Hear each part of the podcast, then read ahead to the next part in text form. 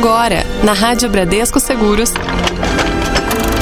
Resumo da ópera. Resumo da ópera. Seu programa sobre filmes, séries e literatura. Muito bem, sexta-feira, 22 de novembro de 2019, três da tarde, pelo horário de Brasília. Davi Pereira, boa tarde. Fala, David, tudo certo? Começando mais um resumo da ópera, programa número 18, hein? Que coisa. Nossa, rápido, hein? Passa rápido. Você vai ter aniversário de 50 programas? 50? É, daqui a pouquinho já é 50. O programa é, começou semana passada Fazer um praticamente. especial, Fazer né? um especial, 50 enfim. anos, 50, pro- 50 anos, ó. 50 programas. 50 programas, 100 programas, quem sabe. É bacana. Vamos ver, fica, é, ficou a sugestão aí. fica, fica a sugestão. Se ainda falta um pouquinho pro, pro 50, mas vamos pensando em alguma coisa. Exatamente. Bom, o resumo da ópera para você que está chegando agora, está ouvindo agora, ou então está ouvindo através de podcast, perdeu o programa e está ouvindo a qualquer tempo. O nosso querido resumo da ópera fala aí sobre séries, filmes, livros e tudo de uma forma mais descontraída, mais leve, levando um pouquinho de conhecimento, entretenimento e cultura para você. E claro, você que está ouvindo ao vivo nesta sexta-feira, dia 22 de novembro, pode participar através do nosso WhatsApp 11 996434227, comentando ou então sugerindo, porque no último bloco nós temos o Indica aí que é onde você sugere filmes, livros, séries, sejam eles você já tenha visto, está vendo ou gostaria de ver, a gente comenta aqui e troca uma ideia. Certo, Davi? Certíssimo, vamos começar curiosidades? Então, Vamos David? lá. Curiosidades. E olha só, a curiosidade de hoje, Davi, é sobre um diretor. E Ok. esse diretor, ele. Deixa eu ver aqui. Hum. Eu acho que eu vou deixar pra você contar É do, o- do Alan, do Alan Smith. Exatamente. É, a escrita é um pouco diferente, até o Smith com dois E's no fim. Né? Exatamente. Smith. A gente tá falando de uma pessoa, David, que na verdade são muitas pessoas. Exatamente. Como assim, cara? É, você não deve estar entendendo nada, Não, não né? tô. Seguinte, a gente tá falando de um pseudônimo. Hum. O nome foi criado lá no fim da década de 1960 e que acabou assinando a direção de muitos filmes ruins de diretores diferentes. Mas essa criação não era à toa, não, viu? A direção do filme era acreditada ao tal, né? O Alan Smith tal. Quando a produção não saía conforme o que o diretor esperava, quando o estúdio acabava é, mandando muito filme, atrapalhando ali a ideia original e tudo mais. Mas não era simplesmente ficar insatisfeito com o resultado final. Ir lá e colocar o nome de Alan Smith. Não. O diretor fazia o quê? Ele, beleza, o diretor tá lá, então é o seguinte, né? O diretor foi contratado para dirigir tal filme e a gente sabe que tem às vezes influência dos estúdios, né? Aham, É, acaba mudando um que acaba pouquinho. mudando um pouco, né? E às vezes isso passa do limite, às vezes eles alteram coisas que o diretor não queria. Então, beleza, o cara foi lá, dirigiu o filme, falou: Não, os caras interferiram demais, tiraram meu controle sobre essa obra, nem considero essa obra minha. Mas aí, o cara ia lá e só assinava como Alan Smith, né? Em vez do nome dele. Não, ele, ele se sentisse prejudicado, ele tinha que pleitear esse uso Olha com só. o sindicato da categoria. Nossa. Então ele ia lá, recorria ao sindicato, contava todo o caso, Aham. e aí o sindicato avaliava caso a caso se dava pra usar ou se não dava. Ah, tá. A primeira obra desse diretor foi Só Matando, que foi um Bang Bang de 1969. Outros exemplos: Os Pássaros 2, sequência do famoso filme do Tem Hitchcock. sequência desse Fizeram, filme? não foi do Hitchcock, né? Mas eles fizeram. Aliás, no último. Acho que foi no último resumo da ópera que você indicou, Os Pássaros, né? Isso. É, fizeram uma sequência dos pássaros, outro diretor.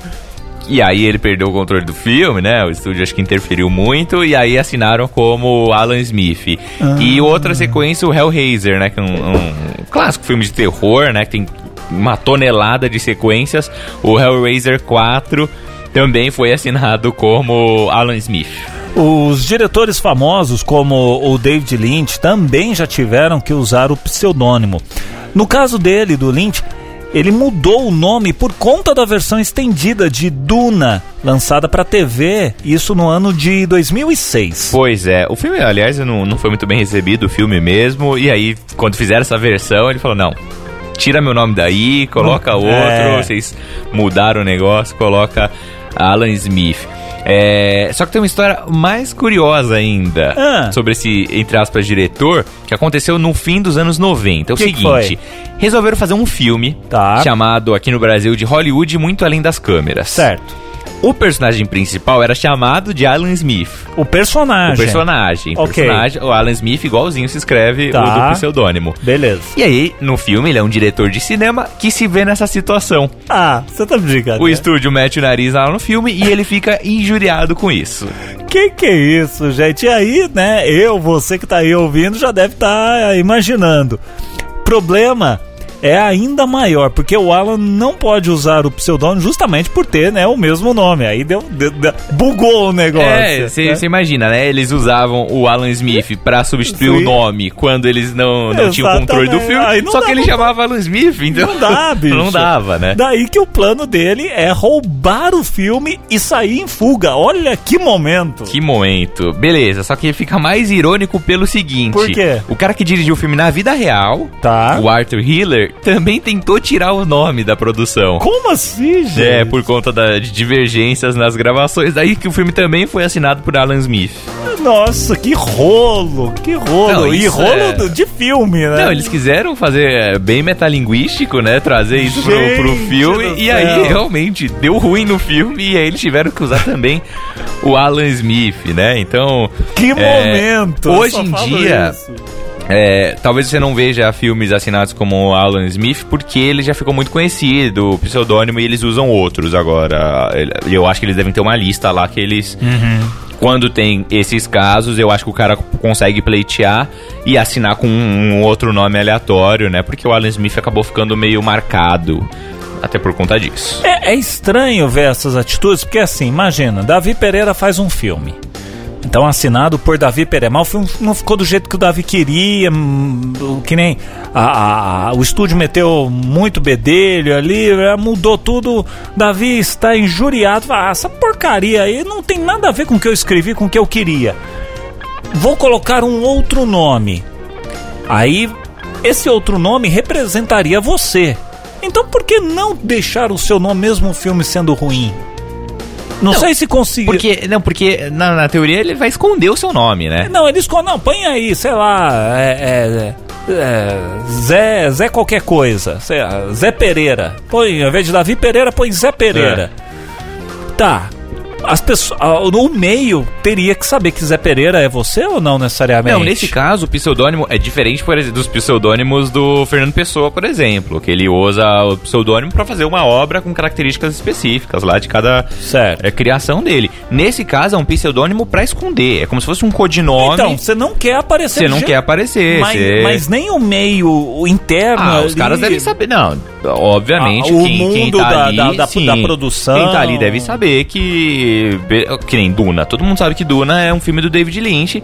Só que ele não queria ser acreditado nessa versão que fizeram, porque mudaram, inclusive, a versão. Então, pra ele era quase uma outra obra ali. É, então, é muito disso. Obviamente que ele vai ficar nessa situação de. hum, Tem gente que vai saber que ele dirigiu o filme, mas, ó, não quero ser acreditado por isso, tire meu nome daí. E aí, eu acho que nos registros tem que ver como isso fica oficialmente. Porque né? assim, aí, aí vamos supor, o filme ficou. Não ficou do jeito do, do, do diretor. O diretor tá lá, bravo, chateado, nervoso, fala, não quero essa porcaria aí. Tira meu nome. Ok, põe um nome lá de qualquer, qualquer coisa lá. Vai que esse filme ganha um prêmio. Dá, dá, não sei, dá uma zebra. Não ficou do jeito que o diretor quis, mas a- a- o público e a crítica gostou desse filme. Esse filme é indicado, alguma coisa. E aí, querida? Acho que o cara não vai. Primeiro que é, é dificilmente. Quando isso acontece. é Você viu que eu tô tentando criar situações embaraçosas Sim, aqui. não, mas quando isso não. O único prêmio que eles, eles, eles podem ganhar é o Framboesa de Ouro, né? Que é o. Ah, sim, dos filmes ruins. Dos piores filmes. É, inclusive, a maioria deles ganhou. Os filmes assinados por Alan Smith é, tendem a ganhar o, o Framboesa de Ouro. Certo. Porque normalmente é, o resultado é desastroso. É quando, muito assim, ruim, é quando né? é muito ruim. É quando não tem pé nem cabeça. Você imagina, é um estúdio que decidiu ali.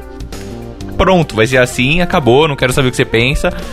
Vai ser desse jeito. Então não tem chance desse filme ser realmente uma grande produção. Talvez acontecesse, não sei, é desses filmes com grande orçamento e aí acontecesse alguma briga desse tipo e aí ganhasse num, no, é, mas aí ganhasse no é, num prêmio mais efeitos especiais não não mas então imaginando justamente o filme ele o filme não é ruim o filme apenas não saiu de acordo com o que o diretor queria o diretor queria sei lá, que caminhasse, fosse não, por uma... mas né? é que normalmente andam juntos, né? Normalmente esses filmes são Sim. ruins.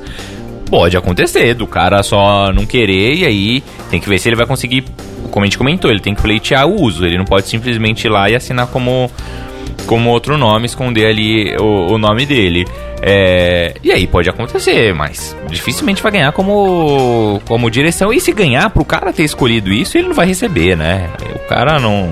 Tem a cara de própria... pau, né? Talvez é. ali.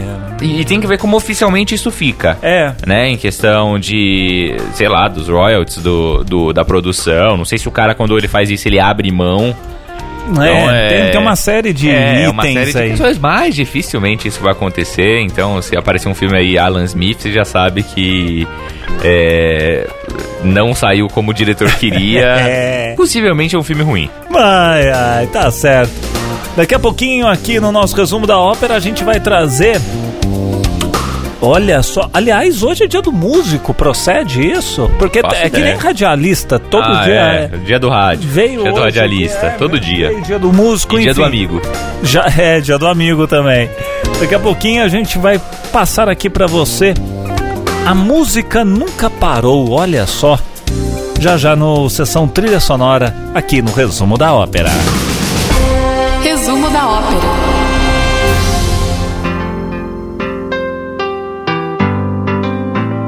Rádio Bradesco Seguros, com você sempre o som de Tisré. E Garabi aqui no nosso resumo da ópera, que agora destaca. Sessão Trilha Sonora. Davi Pereira, A Música Nunca Parou é um filme de 2014, dirigido pelo Jim Colberg. E a história acompanha a difícil relação de um pai vivido aí pelo J.K. Simons e também pelo seu filho, o jovem Gabriel, que depois de sofrer um acidente fica incapaz de produzir novas memórias. É, os dois acabam encontrando na música uma forma tanto de ajudar na doença do Gabriel como na união de pai e filho. E da trilha sonora de A Música Nunca Parou, Beatles com All You Need Is Love.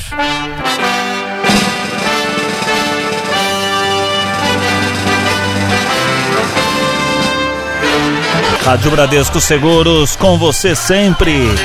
Esse é o resumo da ópera, tocando Beatles. All You Need Is Love, aqui na nossa programação. E chegou aquele momento. Marque na agenda. Muito bem, Davi Pereira. O novo filme do Martin Scorsese é uma produção Netflix, Sim. mas para concorrer ao Oscar, o filme está sendo exibido antes de entrar no catálogo da empresa em alguns poucos cinemas nesse mês de novembro, é né? Engraçado, né? O filme é da Netflix. Estranho e vai pro então, isso já aconteceu algum, com alguns outros filmes, mas essa é uma campanha bem forte que eles fazem. Ah. É, porque para ser elegível ao Oscar, ele tem que rodar o cinema. É, ele tem que é, cumprir uma série de requisitos, né? Certo. Ele tem que rodar em determinados cinemas, uhum. é, em determinada época também. E aí, como. E, e, essa vai ser uma discussão que não vai morrer com, com esse filme, vai continuar. Porque muitas produções recentes, elas são feitas encomendadas, seja pela Netflix ou pela Amazon Prime, qualquer outro serviço Sim. de streaming, né? Que costuma disponibilizar no seu catálogo. Claro. Né? Não tem por que eles exibirem. Só que quando é um filme grande assim, eles têm que fazer toda uma logística dupla, né? Eles vão disponibilizar semana que vem no catálogo, só que para concorrer ao Oscar eles têm que disponibilizar em alguns cinemas antes. Entendi. Então, é, aqui no Brasil são poucos os cinemas que tem. Tá, tá passando o Irlandês, é, que é o novo filme do Martin Scorsese, essa semana principalmente, porque semana que vem já vai estar tá em catálogo, não tem porquê, né? Uhum. Mas dá pra você achar. Vamos lá, algumas opções com maior tempo de exibição. Chegaram semana passada, em relação a quando a gente está gravando esse programa aqui, uhum. 22 de novembro. São Ford vs Ferrari. Esse filme foi líder de bilheteria lá nos Estados Unidos, na sua estreia. Aqui no Brasil não foi tão forte. Não chegou tão forte. É, As Panteras teve uma bilheteria bem fraca por aqui e também A Grande Mentira. Mas tem um outro grande destaque pois aí, né? Pois é, esse acho que é uma, uma grande indicação para quem puder dar uma olhada, é A Vida Invisível, do Karim Ainu. Por que, que, eu falo isso? Porque é um filme brasileiro que está tentando uma vaga no Oscar, Olha. entre os melhores filmes estrangeiros, e é aquilo que a gente comenta, né? É, tanto Ford vs Ferrari, As Panteras, são filmes mais blockbusters. Sim. São filmes que provavelmente algum serviço de streaming vai comprar em breve. Aí você vai poder ver a qualquer Você vai poder ver a qualquer hora, né? Então, é mais fácil você acompanhar a vida invisível agora e deixar pra ver esses depois. Se você tiver que escolher, né? Se der pra ver os dois, veja os dois, os três, os que você queira. Uhum. Mas esse é legal porque esse é um filme brasileiro bem considerado, ele ganhou alguns prêmios estrangeiros. É, ele foi eleito pelo Brasil a concorrer ao Oscar de Olha melhor filme aí. estrangeiro, né? Daqui a pouquinho vão ser divulgados os, os finalistas, né? Os indicados uhum. ao, ao, prêmio, mas acho que é uma boa pedida. Muito bem, senhoras e senhores. No streaming, poucas produções de grande destaque chegaram aos catálogos recentemente. Alguns dos poucos destaques são a quarta temporada de The Man in the High Castle na Amazon Prime Video e também a série original brasileira Ninguém Tá Olhando na Netflix. Vamos lá, na literatura, a novidade é mais uma autobiografia da também cantora Pat Smith. A Pat, aliás, esteve aqui no Brasil Sim. semana passada fazendo show. É, o novo livro dela chama O Ano do Macaco, que acompanha ela com quase 60 anos em uma turnê musical durante um momento complicado na sua vida, quando ela tinha acabado de perder dois dos seus melhores amigos. Então, é, um livro parecido na, no estilo com Linha M, é, que é um outro e só garotos que são outros livros dela também com essa pegada autobiográfica, né? Então quem curtiu esses pode curtir esse novo livro da Pat Smith. E para as crianças, gente, tem opções também, hein? Para as crianças a opção é A Água e a Águia, livro ilustrado do moçambicano o Mia Couto, que aqui no Brasil sai pelo selo infantil da Companhia das Letras. Então, crianças também pode, tem opções aí, né? Exatamente. Minha Couto, para quem gosta, tem muitos livros dele disponíveis aqui no Brasil. É provavelmente o moçambicano mais lido é, aqui no Brasil. Vira e mexe, ele tá por aqui. E aí ele tem é, obras infantis também. E nesse selo da Companhia das Letras, acho que é a Companhia das Letrinhas que, que, eles, que eles chamam.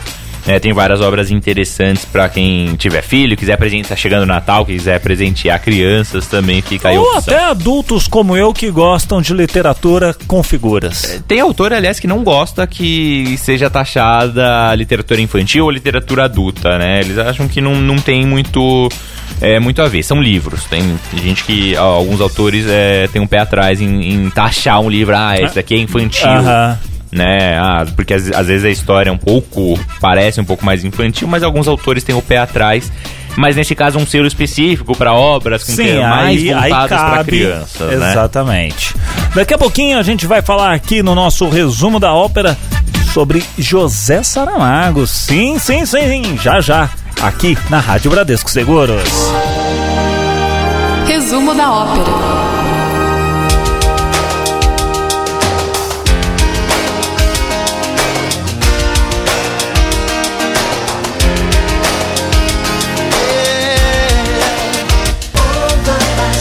Rádio Bradesco Seguros, Mike and the Mechanics. Aqui no nosso resumo da ópera que traz para você. Calçada da Fama.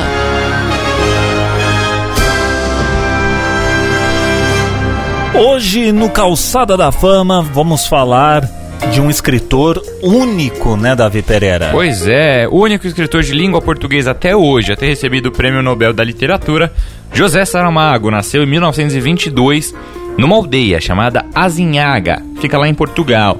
Só que foi em Lisboa que ele passou grande parte da sua vida. Vindo de uma família humilde, ele não conseguiu terminar seus estudos, mas, autodidata, né? Tinha bastante interesse por literatura, história e filosofia. Curiosamente, seu primeiro emprego foi como serralheiro. Depois, ele exerceu várias outras funções, entre elas, ele foi funcionário público da Previdência Social, foi tradutor também e jornalista. Inclusive colaborou em vários jornais e suplementos literários até ele conseguir se dedicar somente à literatura. Sua primeira obra foi o livro Terra do Pecado, publicado em 1947.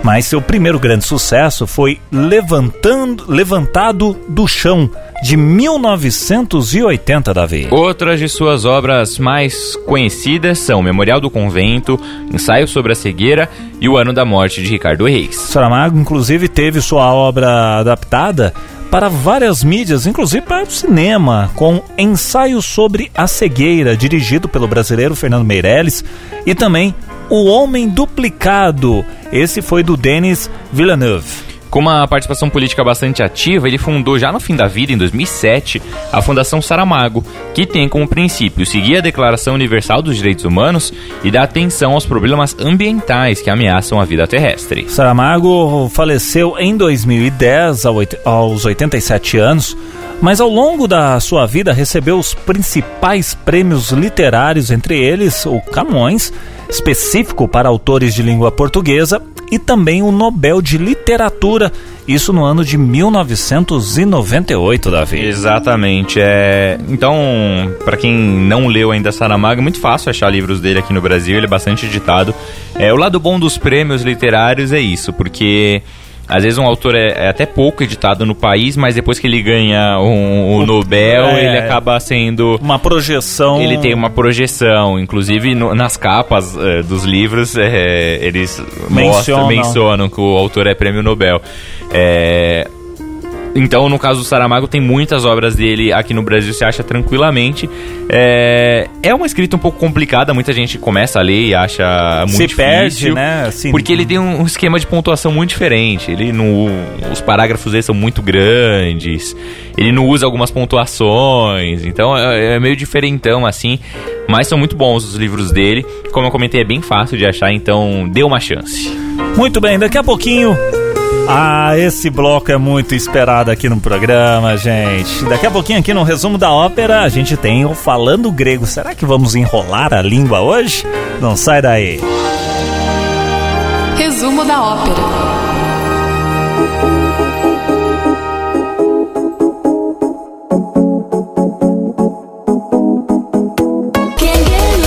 Jones com All Day and Night aqui no nosso resumo da ópera e agora chegou aquele momento.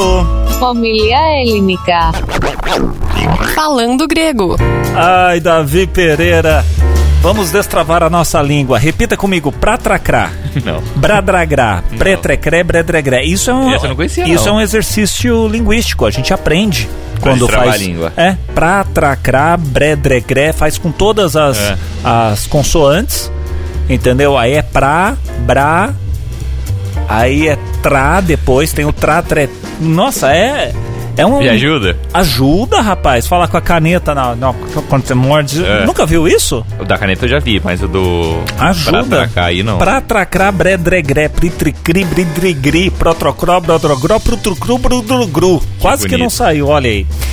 Vamos falar hoje qual termo temos no Falando Grego. Hoje é do inglês, é do Inclusion Rider, traduzido em algo como cláusula de inclusão. A Inclusion Rider é um termo relativamente recente, David. Uma professora pesquisadora da Universidade do Sul da Califórnia, depois de pesquisar ali, percebeu uma enorme falta de diversidade cultural nos filmes de Hollywood ela propôs lá em 2014 uma cláusula de inclusão. Mas o que, que, seria isso? Seria hum. uma espécie de exigência que o ator ou a atriz colocaria em seu contrato, tá lá no contratinho dele, uhum. que garantisse a participação de uma porcentagem de pelo menos 50% de membros mulheres, negros ou outras minorias naquela produção para a qual estava sendo contratado. Isso seria uma forma de representar mais corretamente a demografia local ali, né? Exato, e ela não se limitaria ao elenco não, viu? Vale também para toda a produção técnica. O termo ganhou mais fama quando a atriz, a Frances McDormand, em seu discurso ao receber o Oscar pela atuação em três anúncios para um crime, falou ali da importância dessa cláusula. Então vamos lá, aí você pensa, quem que tá utilizando isso? Tem alguém que já utiliza, uhum. né? É, entre os atores e atrizes que já usam, além da própria Frances, a Bry Larson, o Michael B. Jordan, o Ben Affleck Olha. e o Matt Damon. Eles, aliás, têm uma produtora e eles fizeram um anúncio há, há um pouco, pouco tempo, como a gente comentou, né? Um termo que surgiu recentemente, né? Um, uhum. É um engajamento até recente. E aí eles têm uma produtora e falaram que a, a produtora deles vai, vai usar isso na na hora de produzir os filmes também. Então são dois nomes fortes que também usam a Inclusion Rider. Muito bem, aprendeu mais essa, hein? e daqui a pouquinho tem clássico é clássico aqui no resumo da ópera. Resumo da ópera. I gotta go, American Woman. Rádio Bradesco Seguros. Com você sempre, Lenny Kravitz, American Woman, aqui no nosso resumo da ópera. Clássico é clássico. Clássico é clássico. Davi Pereira, o que temos hoje no nosso clássico é clássico, meu Hoje caro? a gente vai falar de Watchmen, do Alan Moore e do Dave Gibbons. Se hoje as histórias em quadrinhos, né, são mais valorizadas e levadas a sério, isso se deve muito ao Watchmen, do Alan Moore, com ilustrações do Dave Gibbons. A novela gráfica, junto aí com outras obras do gênero, como Mouse, de Art Spiegelman, trouxe aí uma linguagem mais adulta aos quadrinhos com histórias e temas mais complexos. O Atman foi, foi primeiro publicado em duas edições, uma por mês, de 1986 a 87. Depois, como é comum, né, nas HQs que fazem sucesso, ganhou uma brochura com todas as edições. O enredo da história fala o seguinte: traz ali os super-heróis para a realidade do período da Guerra Fria os heróis já não são mais ali, né, adorados pela população, aquela coisa toda que olha para eles com uma certa desconfiança, Davi. A HQ acompanha alguns desses heróis tentando resolver o assassinato de um companheiro deles e eles acabam se envolvendo numa questão política bem maior. A obra ganhou alguns dos prêmios mais importantes dos quadrinhos, como Kirby e o Eisner, mas foi além do nicho, viu? Ela, por exemplo, a revista Time fez uma lista com 100 melhores romances publicados em língua inglesa desde 1923. Olha, romances, eles fizeram uma lista só. e o Atman foi incluída nessa lista, inclusive a única HQ presente. A história também ganhou uma adaptação ali para o cinema, dirigida por quem? Pelo Jack Snyder. Isso em 2009 e mais recentemente uma série da HBO que se passa num, em um tempo futuro, mas no mesmo universo, ou seja, Olha como eles conseguiram desmembrar, ganhou. É, pois é, muita gente critica a, adaptação do Zack Snyder, é, porque parece que ele deu uma mudada ali na, em coisas chave, assim, da, da obra. Mas são adaptações, a gente já falou já isso aqui. É, o cara tá... É que é aquilo, né? Tem adaptação... É sempre muito esquisita a adaptação, porque você mexe ainda mais com, com obras icônicas. É, porque você tem muito fã ali no meio que gosta, e quando a pessoa muda algo fundamental da obra, fica esquisito. Às, né? vezes, às vezes não necessariamente fundamental, mas era uma coisa que agradava as pessoas. Pode ser. E ali fala, hum, mas não tem essa parte. Não, mas é. essa parte não é importante. Não, mas eu gostava dessa É, tem as isso. As pessoas gostavam então, dessa Quando é isso, eu acho ok. Agora, quando a pessoa mudar algo que é, assim, fundamental da, da obra, fica um pouquinho mais complicado. Essa série nova é, tá sendo lançada, inclusive, agora. Ainda não, nem saíram todos os episódios. É. O pessoal tá pensando em uma temporada só pra ela, vamos ver, porque isso acaba mudando. Se a série faz sucesso, às vezes o pessoal estende Sim. também. É, mas ela, é, como a gente comentou, é num futuro. Ela pega personagens ali, da, da cria novos personagens, é, mais no ambiente de Watchmen. Muito bem, daqui a pouquinho. Olha, o tempo passa muito rápido aqui. Em todos os programas, um resumo da ópera mais ainda. Mas o programa não acabou ainda não. Daqui a pouquinho temos aí notícias temos também a sessão Indica aí, ainda dá tempo de você participar. Mande o seu WhatsApp pra gente, 11 996434227. Ah, David, Davi, ah, tô ouvindo aqui, hoje é domingo, cara. Eu não consegui ouvir o programa ao vivo, tô ouvindo aqui pelo podcast. Não tem problema, você pode mandar suas indicações a qualquer tempo também, tá? Pode ser à noite, de dia, de madrugada, não importa. Mande aqui para nós, ouvinte arroba que é o e-mail que você pode participar. Ou se tiver já aí no celular, no WhatsApp, manda direto para a gente também. 11 99643 4227. Já já tem mais resumo da ópera. Resumo da ópera.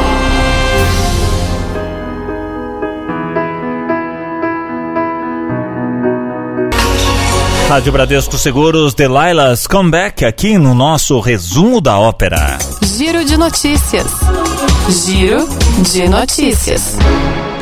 Vamos dar um giro nas notícias e olha, gente, as grandes premiações do cinema só acontecem no meio do, no meio no começo do ano que vem, né? Então, comecinho do ano sempre tem ali as premiações e tudo mais.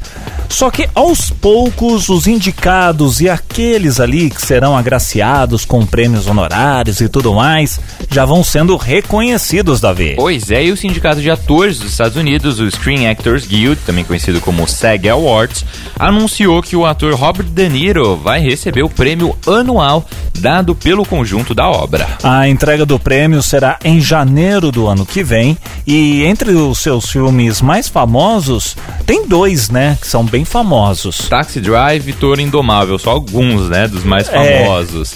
Já a produção mais recente é o Irlandês, filme que a gente comentou aqui, do também do Scorsese, Taxi Drive e Toro Indomável também, né? É, é daqueles casos que que o ator e o diretor estão muito juntos sempre, né? Sim, Grande vai parte andando- dos filmes é, é, a maioria a dos filmes do Scorsese, The Goodfellas, a maioria dos filmes tem o tem o Robert De Niro, sim, né? sim.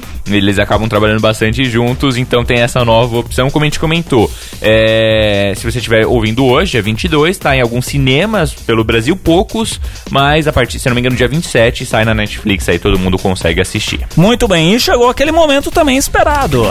Indica aí. Ei, Ei! indica aí. Tá bom, vamos indicar.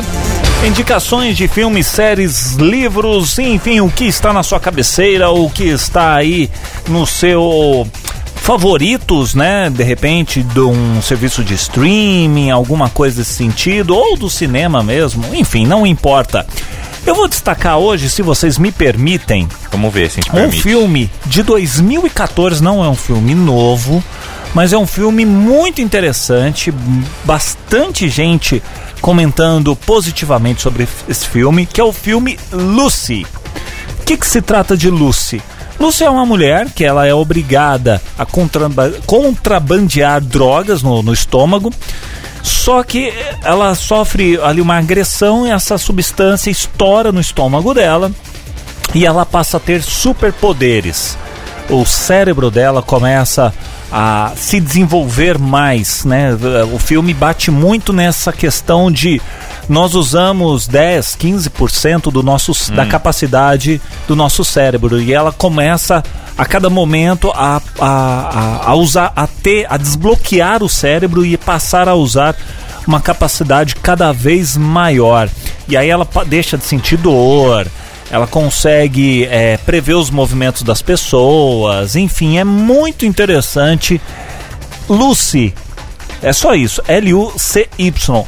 Assista aí, essa é a indicação que eu deixo aqui pra vocês. Fica a dica, se você assistir e não gostar, você vem cobrar o David Dio Pode aqui. cobrar, pode cobrar. O isso, final, né? o final é surpreendente. O, Não fi- vai dar spoiler. o hum, final é muito surpreendente. Só digo isso.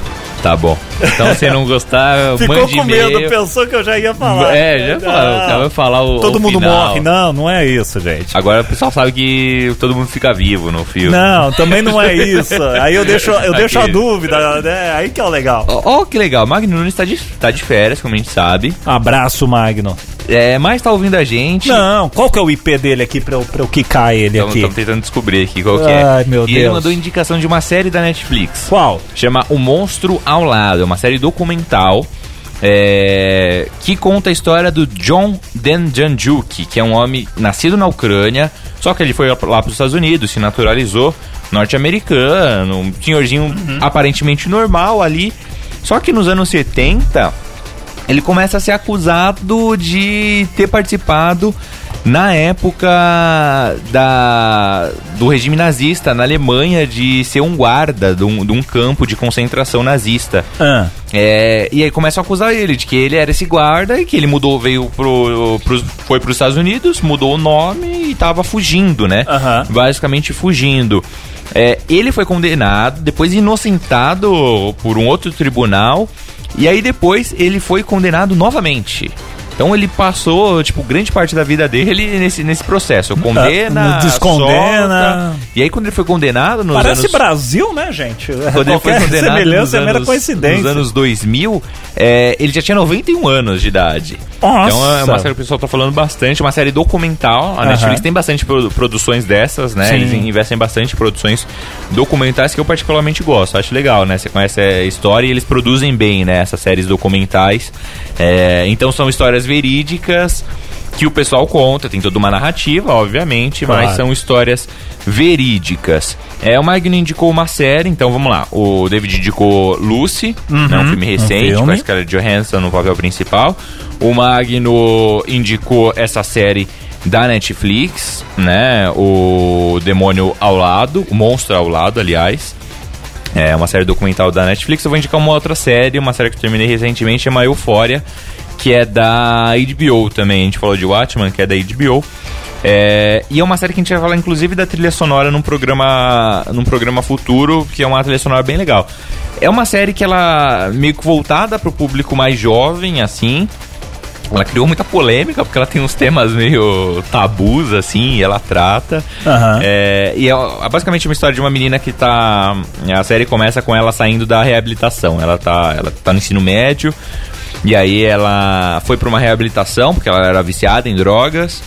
E aí ela tá saindo da reabilitação, mas parece que ela não, não tá querendo realmente ficar limpa, né? E aí a, a história. São oito episódios só. Os episódios são um pouquinho longos, tem 50 minutos, acho que o último tem uma hora e pouquinho. Mas são oito episódios só, e aí fica falando dos. é, tanto dela como do, dos, do pessoal na escola. Então é uma série um pouco teen, mas é, dá pra todo mundo assistir. Uma série bem legal, dá pra você assistir rapidinho, como eu comentei, oito episódios. E a trilha sonora é bem legal, mas isso a gente fala em outro programa. Muito bem, não temos mais tempo. Pra variar, o tempo aqui passa ó, voando. Esse foi mais um resumo da ópera Davi. Muito obrigado mais uma vez por essa excelente pauta desse programa. Aprendemos muito hoje aqui mais uma vez. Magno, só, só dando informação, Magno falou que tá no celular na rua. Tá Ah. com o celular na rua ouvindo a gente. Olha que loucura, gente. Você viu? Que loucura. Vai, do programa que tá vai pegar uma piscina, meu amigo. Vai pra roça, vai viajar, vai descansar. Semana que vem tem mais resumo da ópera. Valeu, Davi. Valeu, Obrigado. tchau, Até a tchau. próxima. Você ouviu na Rádio Bradesco Seguros. Resumo da ópera. Resumo da ópera.